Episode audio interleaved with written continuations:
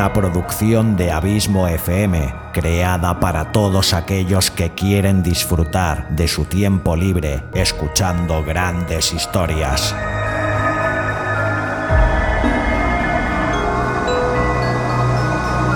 Audiolibros y relatos.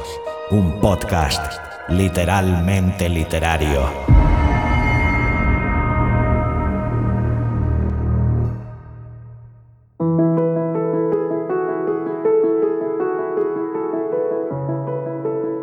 Hola, soy Xavi Villanueva. Bienvenida, bienvenido un día más a Audiolibros y Relatos, tu podcast de literatura de referencia y espero que también tu favorito.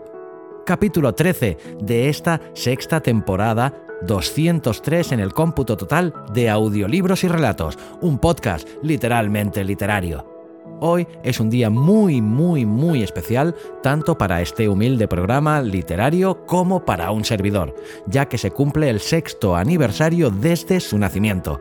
Para ello, te traigo un relato escrito por un servidor. Espero que te guste y que lo disfrutes tanto como yo lo he hecho creándolo exclusivamente para ti un ya lejano 13 de diciembre del año 2017, nacía este podcast, pero con otro nombre que mantuvo durante sus primeros 22 capítulos. El título no era otro que Narraciones desde el Abismo.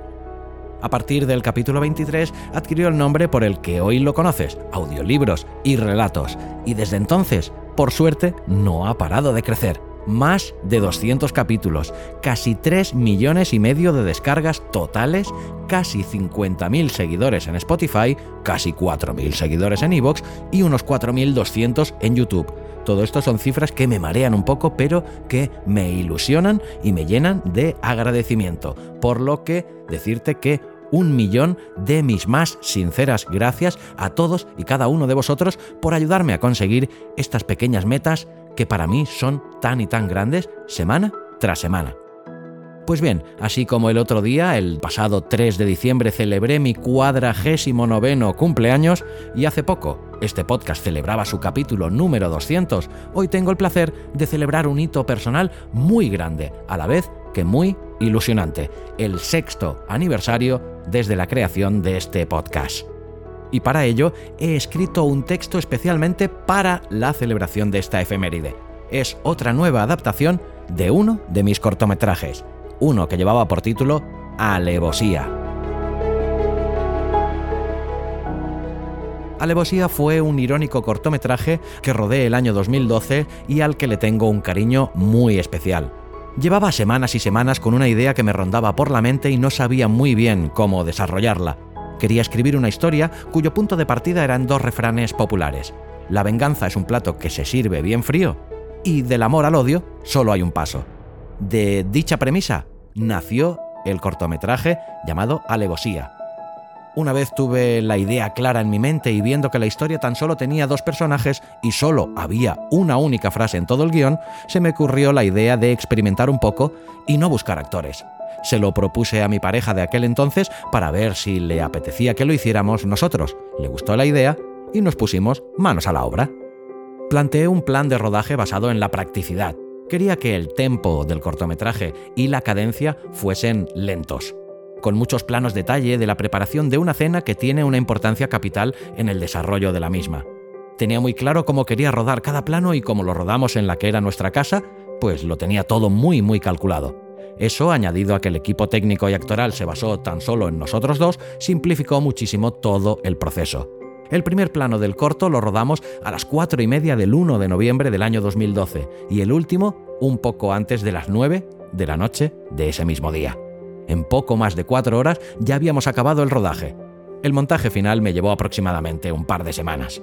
Pues bien, 11 años después, me he dispuesto, como ya he hecho con algunos de mis otros cortometrajes, a cambiar de lenguaje y explicar la misma historia en otro formato, con otra narrativa totalmente diferente al guion cinematográfico y convertirlo, primero, en un relato y posteriormente en un audiorelato. Espero que te gusten ambas propuestas para celebrar esta efeméride tan especial para mí y que siga contando con tu presencia semana tras semana en este podcast literalmente literario que tan feliz me hace y que parece ser que a ti tanto te gusta. Antes de dejarte con dicho relato, eh, quiero hacerte una puntualización también. En dicho cortometraje, en Alevosía, utilicé como banda sonora un par de canciones de la preciosa banda sonora de la película El hijo de la novia.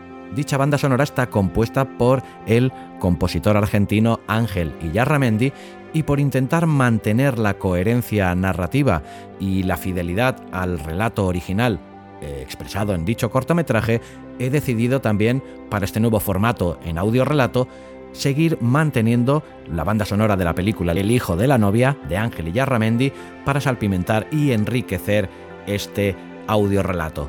Solo decirte que no pertenece a esta banda sonora el último track, la última canción que suena en dicho relato, porque no había en toda la banda sonora de la película ninguna canción que expresase tensión o desasosiego o incluso misterio y entonces sí que he tenido que buscar una canción explícitamente para estos minutos finales, pero el resto todo es de la banda sonora que ya te acabo de decir de Ángel y Yarramendi. Antes de despedirme, decirte que si quieres ver dicho cortometraje para después de escuchado el relato eh, hacer comparativas, puedes encontrarlo si entras en YouTube y buscas Alevosía de Xavi Villanueva o Alevosía Abismo FM o las tres cosas, Alevosía, Xavi Villanueva, Abismo FM. De cualquiera de las tres maneras encontrarás dicho cortometraje. Creo que es muy enriquecedor una vez hayas escuchado el relato hacerlo, ya que verás primero lo que fue la propuesta inicial y segundo en cómo se puede explicar una misma historia de diferentes maneras y con diferentes lenguajes. Dicho todo esto, darte de nuevo un millón, no dos millones tampoco, sino millones y millones de gracias, como siempre, por tu fidelidad, tu constante apoyo y por hacerme sentir tan y tan feliz sabiendo que este podcast te gusta, te acompaña y te sirve de entretenimiento. Nos encontramos de nuevo aquí la semana que viene con un nuevo autor y un nuevo relato, aquí, en tu podcast de literatura favorito, o eso espero. Hasta entonces, larga vida al podcasting, larga vida a la audioliteratura y larga vida a audiolibros y relatos.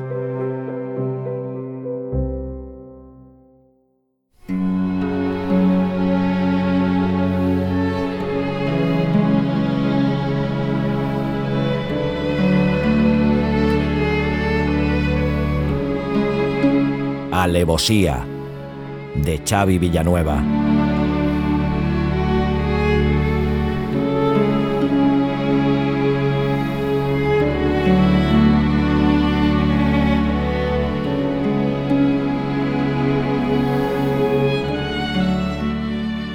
Raquel siente un ligero estremecimiento mientras gira la llave de contacto y apaga el motor de su desvencijado Seat Ibiza.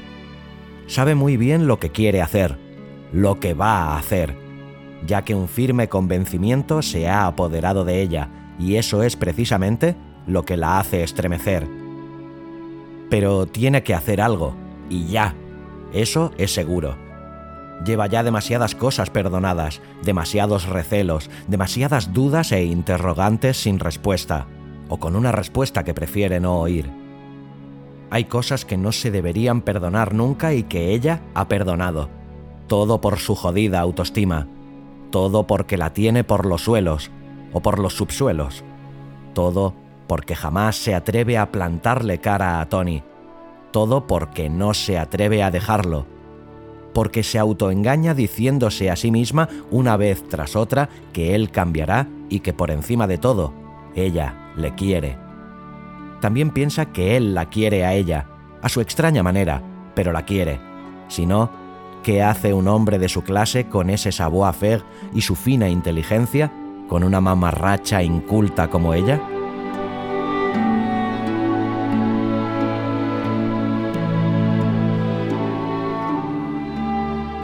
Con ese pensamiento desgarrando sus entrañas, Raquel abandona su viejo pero querido Ibiza, cerrando la portezuela con tal violencia que por poco sale por el otro lado. Ojalá hubieran estado entre medias sus jodidas pelotas, piensa Raquel, ilustrando su rostro con una malévola sonrisa. Abre la cancela de su finca y tras cerrarla tras de sí, entra en los confines de su reino.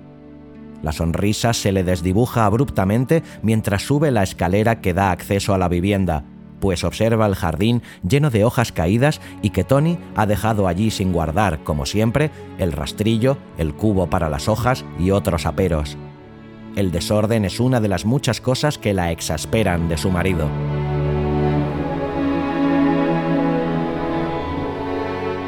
Tras cerrar la puerta de entrada de su hogar, Raquel cuelga su chaqueta y el bolso en el perchero que hay junto al mueble del recibidor. Saca el móvil de su bolso y se dirige hacia la cocina. Coge un par de uvas rojas que hay en un cuenco sobre el mármol y se las come mientras piensa muy fríamente las palabras que va a escribir en el chat de Tony en WhatsApp. Quiere que el mensaje quede claro y sea conciso. Tras unos instantes pensando, desfrunce el ceño y empieza a teclear rápidamente en su móvil. Tras un breve frenesí en el que ha escrito todo el texto, lo relee con una leve sonrisilla en sus labios. En la pantalla de su móvil se puede leer. Solo se me ocurre una manera de pedirte perdón. A las 21 horas en casa. No faltes. Tras pensarlo unos breves instantes, Raquel añade dos palabras más a su mensaje. Por favor, Satisfecha con el resultado, pulsa el botón de enviar el mensaje, sale de la aplicación y deja el móvil sobre el mármol, junto a una minicadena que enciende y pulsa el play a sabiendas del CD que hay dentro del reproductor.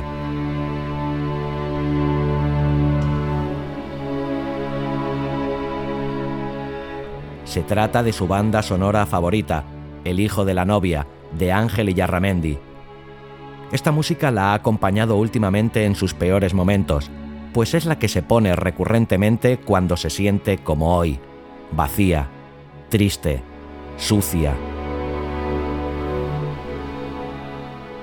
Raquel descorre la cortina para que entre un poco más de luz en la cocina y se dirige a la nevera de la que extrae una bandeja de cristal con dos hermosas doradas que anoche dejó preparadas para hacer al horno cierra con el codo la nevera y deja la bandeja sobre el mármol.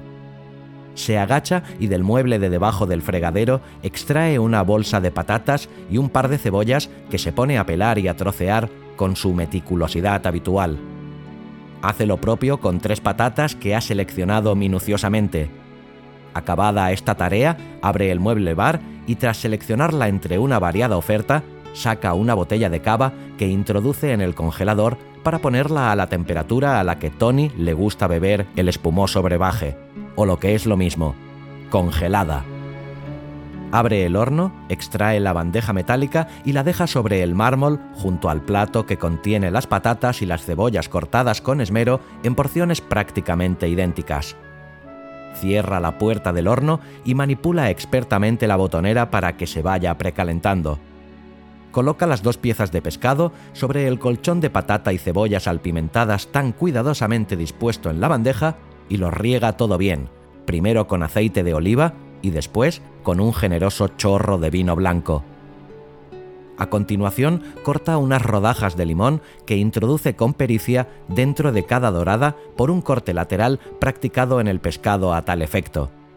Añade un par de hojas de laurel, romero en abundancia y un par de cabezas de ajo, y mientras espera a que el horno alcance la temperatura óptima, se dispone a preparar el tabulé que piensa poner de primero.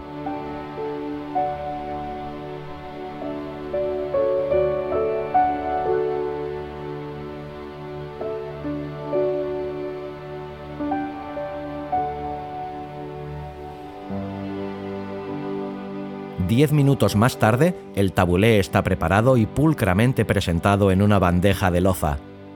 Todo lo utilizado está recogido y el mármol más limpio y desinfectado que si la cocina la hubiera recogido el mayordomo de Ten y hecho la consecuente prueba con su mágico algodón.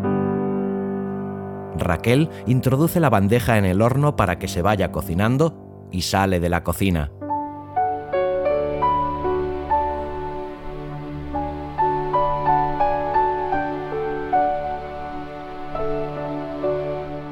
En el salón comedor, Raquel saca del buffet la mantelería buena, la de los días especiales, y la coloca metódicamente siguiendo una especie de ritual que tiene cada uno de sus pasos perfectamente estudiados.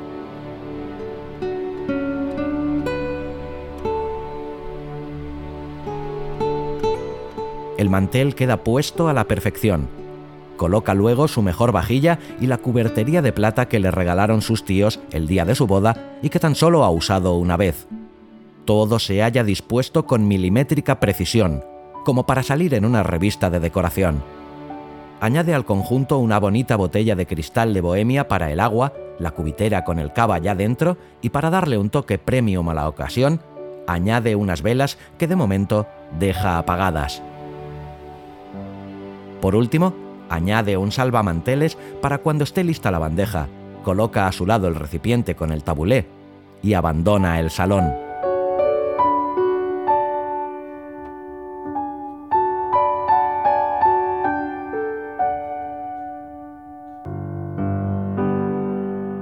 Cuando minutos más tarde el horno emite su estridente aviso de que las doradas están en su punto, Raquel coge un par de manoplas, extrae la bandeja y la lleva a ocupar su lugar de honor sobre el bodegón que ha montado sobre la mesa del salón.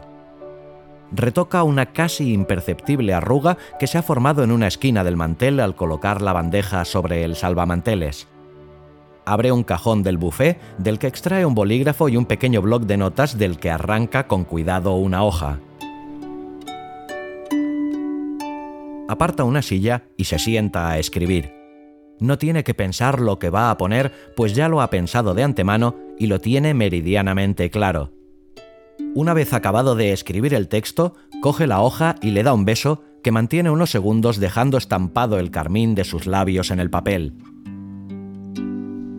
Por último, deja apoyada la nota sobre la bandeja con sus suculentas doradas acabándose de cocinar en un leve chup chup que aunque quiere evitarlo, le está haciendo la boca agua. Entonces se levanta de la silla, recoloca el mantel de nuevo para que no quede la más mínima arruga y vuelve a colocar la silla en su posición original.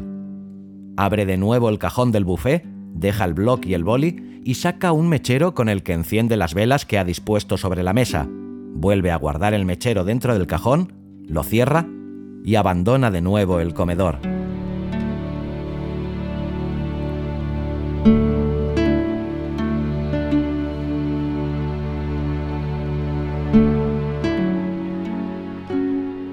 Pasillo recibidor observa que el bonito reloj de cuco heredado de su madre, que a su vez lo heredó de la suya, marca las 8 y 17 minutos se va a tener que dar prisa si quiere que esté todo listo cuando llegue Tony. Enciende la luz y empieza a subir por la escalera a la planta de arriba, dejando tras de sí el eco producido por el sonido de sus tacones y la lejana melodía del último track de El hijo de la novia como musical telón de fondo.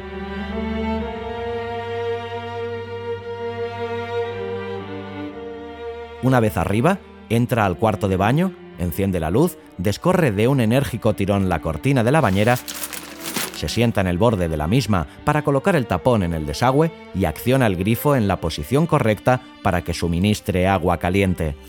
Se levanta, se gira y afronta la mirada que alguien al que no acaba de conocer demasiado bien le devuelve desde el espejo.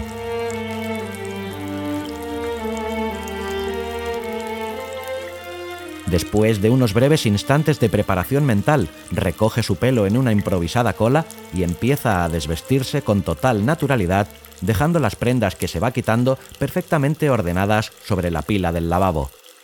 El sonido del chorro del agua llenando la bañera actúa como único soundtrack en el silencio reinante mientras Raquel, sentada sobre la tapa de la taza, empieza a quitarse las medias con su meticulosa metodología habitual.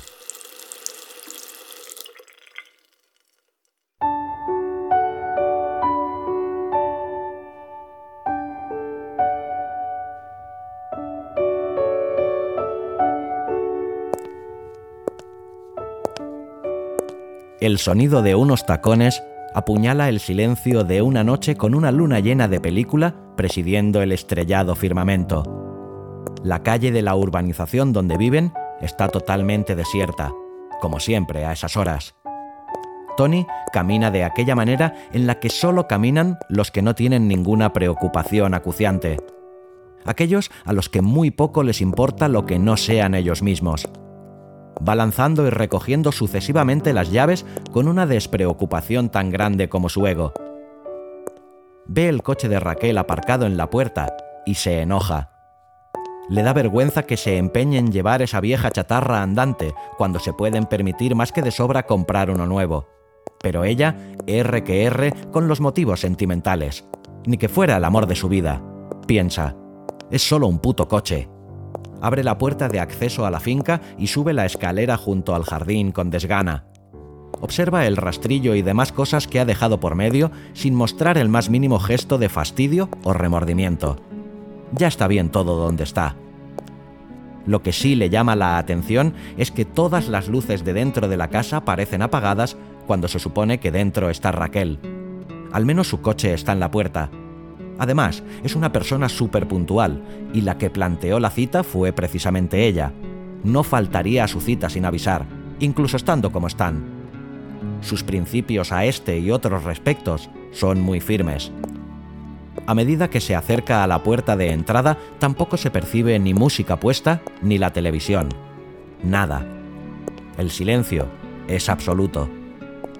Recoge las llaves del aire del último lanzamiento efectuado justo cuando llega ante la puerta. Incluso sería mejor si Raquel se lo hubiera repensado y no estuviera en casa. No le apetece para nada afrontar una de sus irritantes y constantes discusiones por cualquier cosa, o uno de sus patéticos ataques de celos, más que justificados, todo se ha dicho.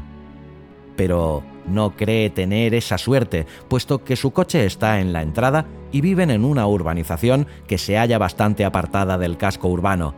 Ella nunca va caminando a ningún sitio, y mucho menos de noche abre la puerta. Únicamente lo recibe el molesto tintineo del carillón de viento que tanto gusta a Raquel y que tanto odia a él. Cada vez que abre la puerta, ahí está ese maldito campaneo, como una maldita pesadilla. Enciende la luz del recibidor, cierra y el sonido de la puerta suena como un cañonazo en una cueva.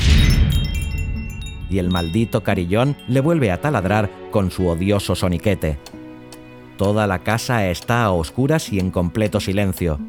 El único sonido que se escucha es el constante tic-tac del reloj de Cuco, al que tampoco aprecio tiene también. En ese momento, el reloj marca las 9 y 10. Así como Raquel es súper puntual, Tony se situaría justo en las antípodas. Se podría decir incluso que hoy ha llegado pronto, para lo que en él es habitual. Entonces, percibe algo. Ese algo que percibe le remueve otro algo en su interior. Sus tripas resuenan casi tanto como el portazo. No ha comido mucho al mediodía, pues tenía una reunión importante a primera hora de la tarde y entre poco tiempo y poca hambre se ha contentado con un triste bocadillo que además de pequeño y malo, acabó resultando insultantemente caro. Ese algo que ha percibido lo ha percibido su olfato, y es precisamente este sentido el que lo guía a su derecha, hacia el salón comedor. Justo antes de entrar, le sorprende otra cosa, el leve destello lumínico producido por las velas encendidas. Al entrar al comedor, observa que la mesa está preparada como para un día de celebración. No solo están las velas, hay también una botella de cava en una cubitera y una bandeja de la que emana esa fragancia que lo ha seducido y prácticamente abducido desde que ha entrado por la puerta. Esta parte de Raquel sí que le gusta, y mucho. Sabe cómo ganarse a su estómago, a su olfato y a sus papilas gustativas, a los tres.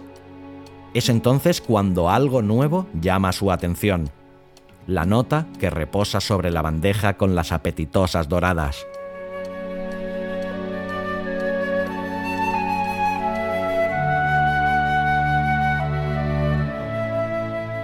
Tony se acerca, coge la nota, que resulta ser muy breve, y la lee. La cena, en la mesa. El aperitivo, te espero arriba.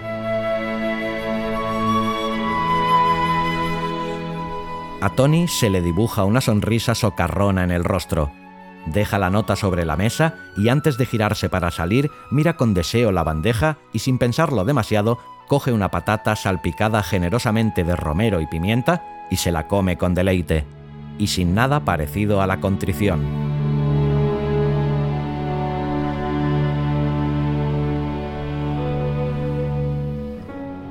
Sube las escaleras con parsimonia, regalándose. Percibe levemente un olor extraño que nada tiene que ver esta vez con los guisos de su esposa. No lo sabe reconocer y no le da la mayor importancia, pues tras leer la nota de Raquel, una cantidad importante de su flujo sanguíneo se está yendo directamente hacia el bulto que se está empezando a manifestar en su entrepierna. No venía con esas intenciones, ni mucho menos, pero ya que estamos, ¿a quién le amarga un dulce, no? Cuando llega al pasillo distribuidor de la segunda planta con la intención de ir al dormitorio, donde presupone que debe estar esperándole su esposa, quién sabe si con alguna pieza de lencería de esas que tanto sabe que le gustan y tan pocas veces accede a ponerse, algo le llama la atención y le obliga a cambiar la dirección de sus pasos. La puerta del cuarto de baño está abierta, lo cual no es nada habitual, pues Raquel no soporta las puertas abiertas, sobre todo las de los baños, por temas higiénicos y olfativos que ahora no vienen al caso. Lo segundo que le sorprende es que la ropa de Raquel está sobre el lavabo, tan pulcramente ordenada como es propio de ella. Pero lo que no es habitual es que deje la ropa allí una vez abandonado el baño, y encima, la puerta abierta. Entonces piensa que a lo mejor ha decidido darse un baño, pero ¿con la luz apagada?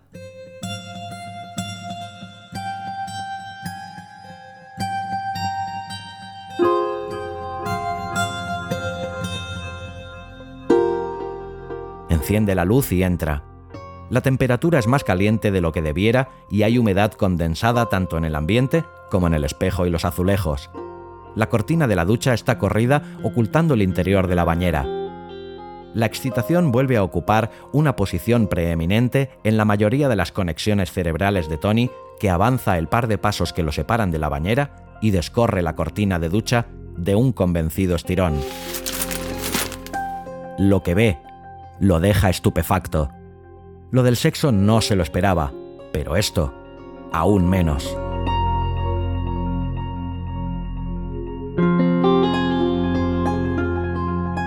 El cadáver de Raquel está estirado en el fondo de la bañera, que está llena casi hasta el tope. Sus ojos están totalmente abiertos y lo que más fascinante resulta a Tony es la horrenda y sonriente mueca como de burla que preside su rostro no se advierte ni un ápice de dolor o arrepentimiento, solo mucho desdén y total convencimiento. La reacción de Tony también es peculiar. De su cara no asoma el más mínimo signo de pena o misericordia. Lo único que aflora es una indiferencia tan absoluta que resulta dolorosa. Gira 180 grados y sale del cuarto de baño.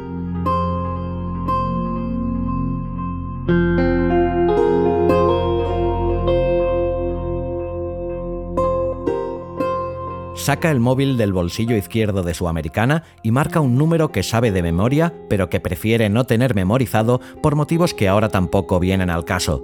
Mientras el móvil emite el tono de llamada, Tony lo coloca entre su hombro y oreja izquierdos, mientras del bolsillo derecho saca una bonita pitillera de plata de la que extrae un cigarro que coloca en la comisura de sus labios. Justo en ese instante, una voz femenina contesta la llamada.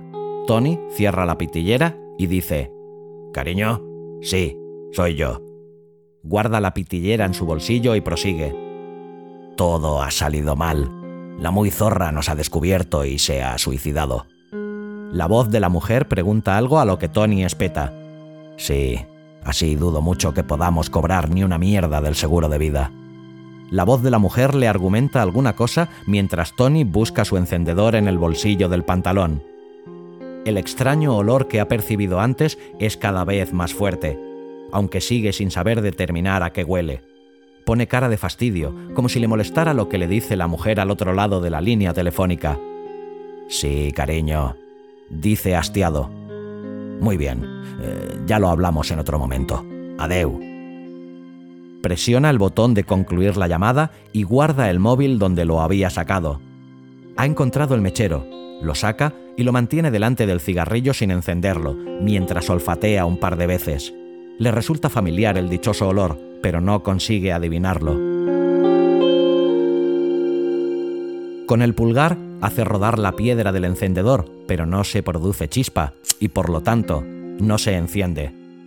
Mientras tanto, en la cocina, el gas sigue saliendo sin parar de uno de los fogones de la encimera. Arriba, Tony hace otro intento con su mechero y aunque esta vez sí que se ha producido chispa, la llama no ha brotado. Coloca nuevamente el pulgar sobre la rueda. En la cocina, la fuga de gas sigue brotando, incesante. El pulgar de Tony desciende por tercera y última vez. Esta vez sí, se produce tanto chispa como llama. Tony acerca lentamente su pitillo a la lumbre. En la bañera, Raquel sigue postrada bajo el agua con su macabra sonrisa post-mortem. El gas no para de salir. Tony aspira una fuerte bocanada de su cigarrillo. Entonces, en el preciso instante en el que la llama del mechero se apaga, un cegador haz de luz lo inunda todo, dejando tras de sí un mar de ceniza y escombros.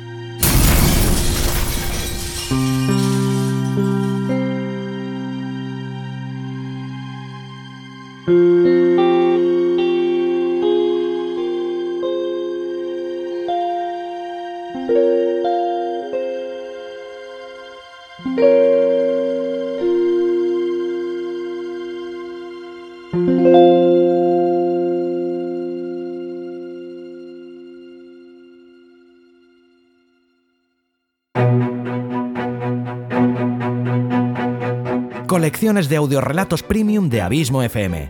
Tres flamantes colecciones. Colección Sherlock Holmes, colección La Dimensión Desconocida y colección Stephen King. Capítulos más largos de lo habitual, de una hora o más de duración. Historias y personajes que te dejarán huella. www.abismofm.com barra colecciones.